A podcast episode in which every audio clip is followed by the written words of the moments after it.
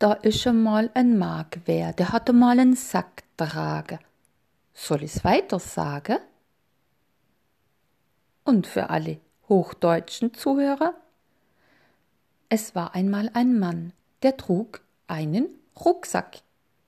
Soll ich es weiter erzählen? Das war ein witziger kleiner Satz, mit dem ich mein Vater stundenlang beschäftigte.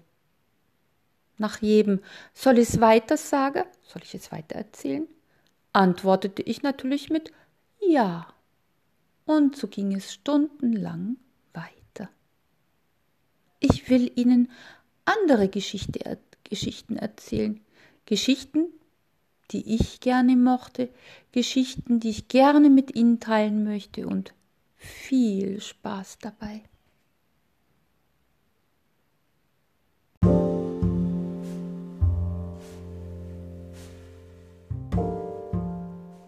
Peter Plüsch In der Erde, in geräumigen und behaglichen Kammern, wohnte der Maulwurf Peter Plüsch. Seine Wohnung war sehenswert, denn Peter Plüsch war ein Meister der Innenarchitektur. Die Zimmer waren regelmäßig und in gefälligen Formen, die Wände sauber geglättet und der Boden war reichlich mit Ruhelagern aus Moos und Gräsern versehen, so dass es warm und weich war, wohin man auch mit den Pfoten tupfte noch weicher als Moos und Gräser war Herr Peter Plüsch selbst. Ebenso weich wie er war seine Gattin, Frau Pauline Plüsch, und noch viel weicher, beinahe unwahrscheinlich weich, waren seine drei Kinder, die kleinen Plüschs. Die kleinen Plüschs waren so weich, dass man es nicht einmal hören konnte, wenn sie sich im Kinderzimmer balgten.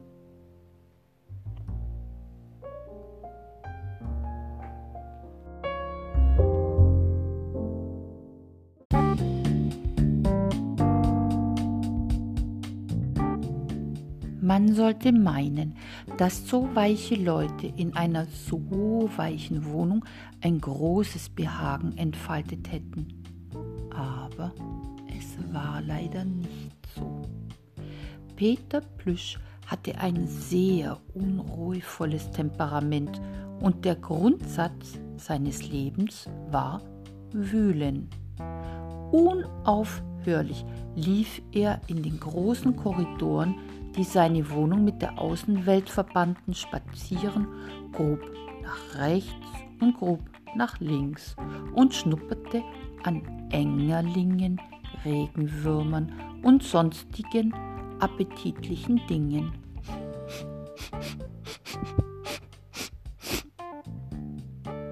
Diese roch er schon von weitem, und mit seinen Schaufelpfoten schaufelte er sich mit einer erstaunlichen Emsigkeit und Geschwindigkeit weiter, so dass er gleichsam in der Erde schwamm wie ein Fisch im Wasser. Solch ein Schaufelmeister war Peter Plüsch.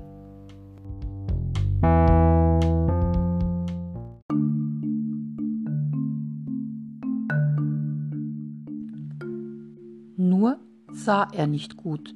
Er hatte ganz kleine, mondkorngroße Augen, wie das begreiflich ist bei jemand, der immer unter der Erde nach Engerlingen sucht. Und wenn er einmal auftauchte und deutlicher sehen wollte, so musste er die Haare über seinen Augen zurückstreichen, damit er etwas wahrnehmen konnte. Aber meistens grub er, dass ihm der Sand nur so aus den Pfoten flog. Das war Peter Plüsch.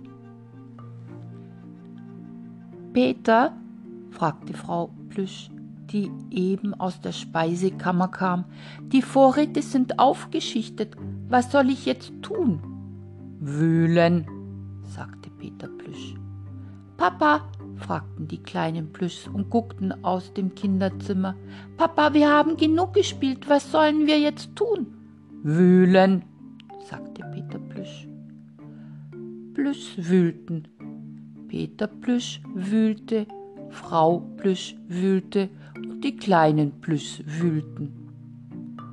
Peter Plüsch aber wühlte am schnellsten. Er schaufelte so erheblich, dass er etwas außer Atem kam und nach oben tauchte, um Luft zu schöpfen. Wie er gerade die kleine Schnauze aus dem riesenden Erdhaufen emporstreckte, sah er etwas sehr Sonderbares vor sich sitzen. Lang, grün, mit bemerkenswerten Beinen und bedenklichen Fühlern. Es war dies der Grashüpfer, der Sachverständige für Wiesenkunde, Herr Magister Pankratius plötzlich. Er saß im Grase und trank seinen Abendtau. Peter Plüsch war noch jung. Er hatte nur selten einen Grashüpfer gesehen und jedenfalls keinen so ungeheuer großen. Er schnupperte erstaunt in der Luft herum.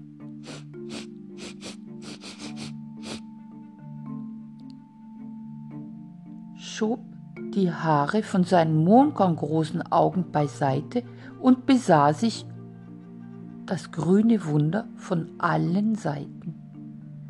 Wer sind Sie? fragte er unvermittelt. Peter Plüsch war etwas manierlos. Der Grashüpfer bewegte die Fühler bedenklich hin und her und sah aus hervorquellenden Augen auf, auf Peter Plüsch. Ich bin Sachverständiger für Wiesenkunde, Magister Pankratius plötzlich, sagte er erhaben. Peter Plüsch hielt es nicht für nötig, sich ebenfalls vorzustellen. Er gab wenig auf Umgangsformen, die vielen Erdarbeiten bringen das so mit sich. Er beguckte sich den Magister von allen Seiten, aber er konnte nicht klug daraus werden. Das muss ich meiner Familie zeigen, sagte er. Wühlen, wühlen. Und er wühlte sich eiligst zu einem seiner Gänge und rief in die Wohnung hinein Pauline, Kinder, Kommt schnell, draußen sitzt ein grüner Magister mit langen Beinen und sieht knusprig aus. Am Ende ist er zu essen. Kommt, schnell, wühlen. Frau Plüsch und die kleinen Plüschs wühlten. Sie wühlten emsig und voller Eifer.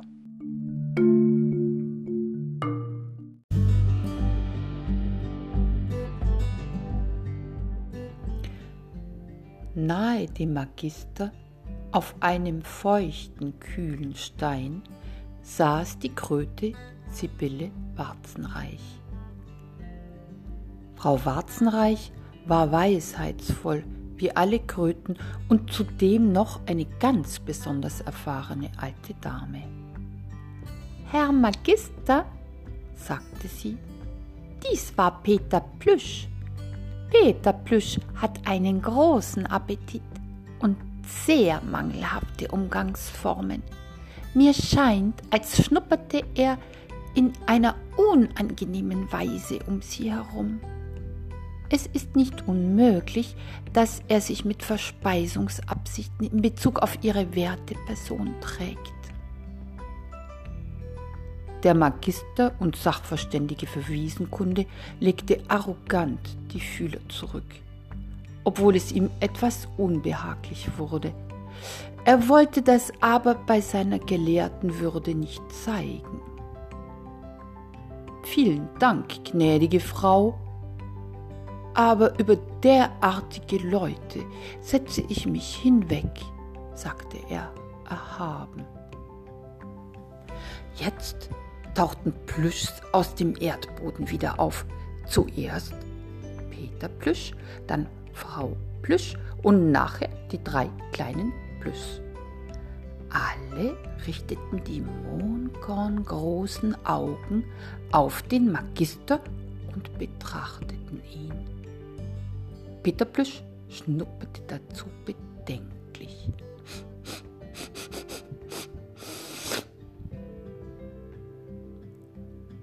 Dies ist der Sachverständige für Wiesenkunde, Magister Pankratius plötzlich. Ich habe solch ein Vieh noch nie gesehen. Ich sagte schon einmal, dass Peter Plüsch etwas einfache Umgangsformen hatte.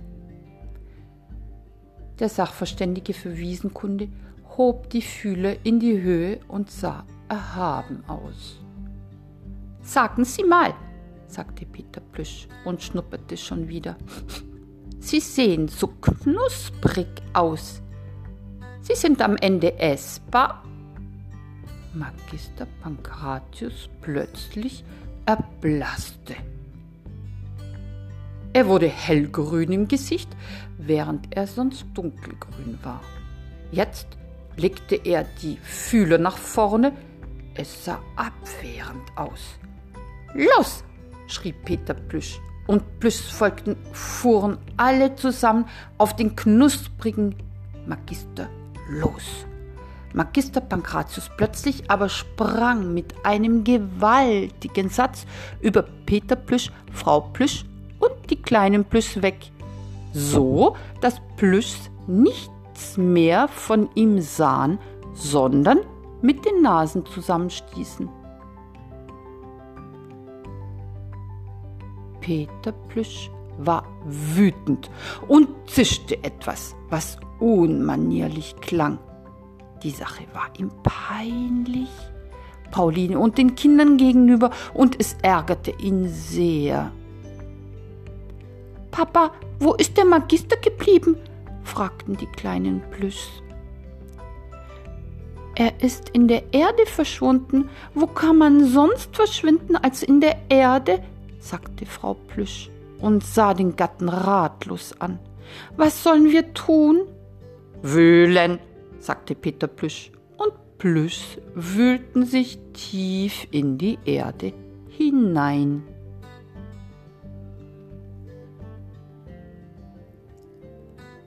Schnelligkeit ist doch die Hauptsache im Leben. Das habe ich immer gesagt, sagte die Schnecke Patentia eilig, die auf dem Mauerrand klebte. Wäre ich jetzt nicht so schnell fortgeeilt, wie der Magister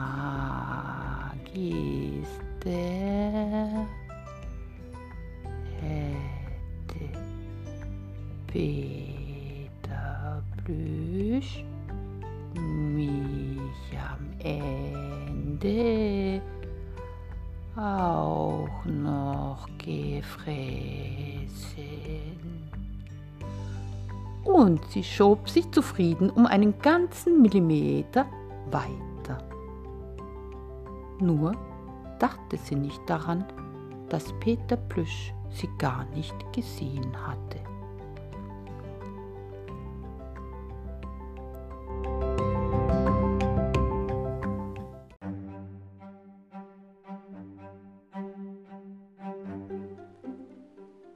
Es war Nacht geworden und Plüschs wühlten immer noch. Sie suchten nach dem Sachverständigen für Wiesenkunde Magister Pankratius plötzlich. Es gibt so viele, die in der Erde fühlen nach dem, was über der Erde ist, sagte die Kröte Sibylle Warzenreich denn die Kröten sind sehr weisheitsvoll und Frau Warzenreich war eine besonders erfahrene alte Dame. Das Wühlen nützt gar nichts, Herr Peter Plüsch. Es sind zwei Reiche, eines in der Erde und eines über der Erde.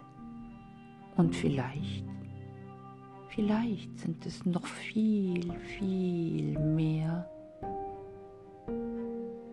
Sibylle Warzenreich, seufzte und sah nach oben.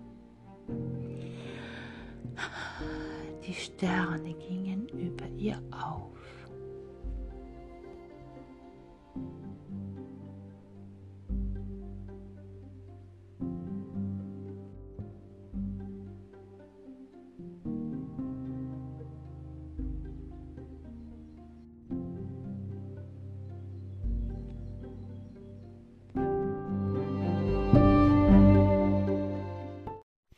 Es war einmal und ist nicht mehr ein klitzekleines Ups, ups, wer?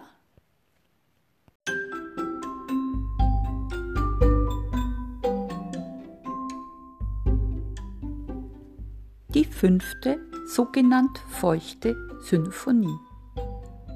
Auf dem Teich ruderten elf kleine Entchen mit ihrer Entenmama.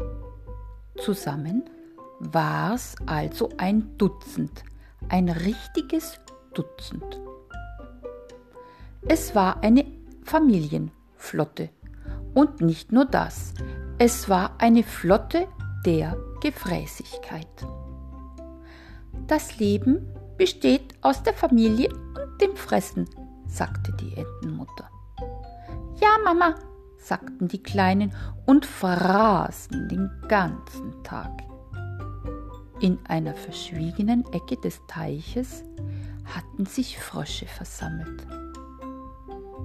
Es war der Philharmonische Chor, der sich zu einer Generalprobe eingefunden hatte. Die fünfte sogenannt feuchte Sinfonie wurde einstudiert. Die Aufführung des gewaltigen Chorwerkes sollte an einem der nächsten Abende stattfinden. Zu beiden Seiten des Dirigenten, eines dicken, echauffierten Frosches, hatte der Damenchor und der Herrenchor Aufstellung genommen. In der Mitte war nichts. Denn der Dirigent konnte wohl verzüglich nach beiden Seiten zugleich sehen, aber nicht geradeaus. Seine Augen waren mal so eingerichtet und man nahm Rücksicht darauf, denn es war ein sehr berühmter Dirigent. Das Wasser klatschte nur so, wenn er dirigierte. So berühmt war er.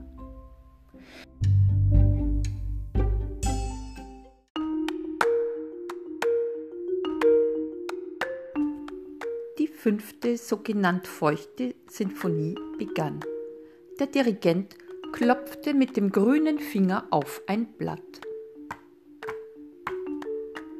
Zuerst das Andante, sagte er. Die Damen und Herren singen gemeinsam. Bitte piano, pianissimo, mit halber Kehlblase. Die Rosen ruhen im Wasser, quabelig wird mein Sinn, mein Bräutigam, mein Naser, quakt so vor sich hin. Sehr gut, sagte der Dirigent, nur quabelig bitte bitte ganz amoroso. Bedenken Sie, dass es sich um eine mädchenhafte Regung handelt. Nur das Scherzo. Ich bitte die Damen, mit den Füßen leise im Wasser zu klatschen, staccato, in lappigen Lauten. Die Damen singen allein. Die Herren bitte ich dringend unterdessen, keine Fliegen zu fangen. Die schnappenden Töne stören in einer Sinfonie ganz ungemein. Nun plätschert er, nun keucht er, nun hüpft er auf den Sand. Mein Bräutigam, mein Feuchter, winkt mit grüner Hand. Bitte, winkt mit grüner Hand etwas neckischer sagte der Dirigent. Er spritzt mit der grünen Hand beim Winken. ist gleichsam symbolisch. Die ersten Tropfen, verstehen Sie. Nun, die Herren allein das Allegro. Ich bitte die Damen unterdessen, keine Fliegen zu fangen. Die Herren bitte ich, sich crescendo aufzublasen. Nun wird er kühn und kühner, dahin ist meine Ruh, mein Bräutigam, mein Grüner, krabbelt auf mich zu. Sehr gut, sagte der Dirigent, nur krabbelt auf mich zu etwas mehr Passionato. Ich bitte die Damen und Herren, zusammen das Finale, forte, fortissimo, mit vollen Kehlblasen. Die Rosen schwanken im Wasser, die Augen quellen so groß, mein Bräutigam, mein Nase, quakt auf meinem Schoß. Mit mörderischem Geschnatter fuhr die Flotte der Gefräßigkeit mitten in das Finale der fünften, sogenannt feuchten Sinfonie. Sie schnappten voll Appetit nach den Beinen der Philharmoniker. Familie und Fressen! rief die Entenmutter triumphierend. Ja, Mama! schrien die Kleinen und durchstöberten das ganze Schilf. Aber sie fanden nichts mehr. Die Philharmoniker hatten sich gerettet. Sie saßen tief aufatmend an einer sicheren Stelle und schluckten Fliegen. Es ist ein wahres Glück, sagte der Dirigent, dass die Flotten der Gefräßigkeit stets vorher ein so mörderisches Geschnatter erheben. Da kann man sich vorsehen, Sie würden sonst alle Philharmoniker einfach auffressen. Und wo bliebe dann die fünfte, sogenannt feuchte Sinfonie?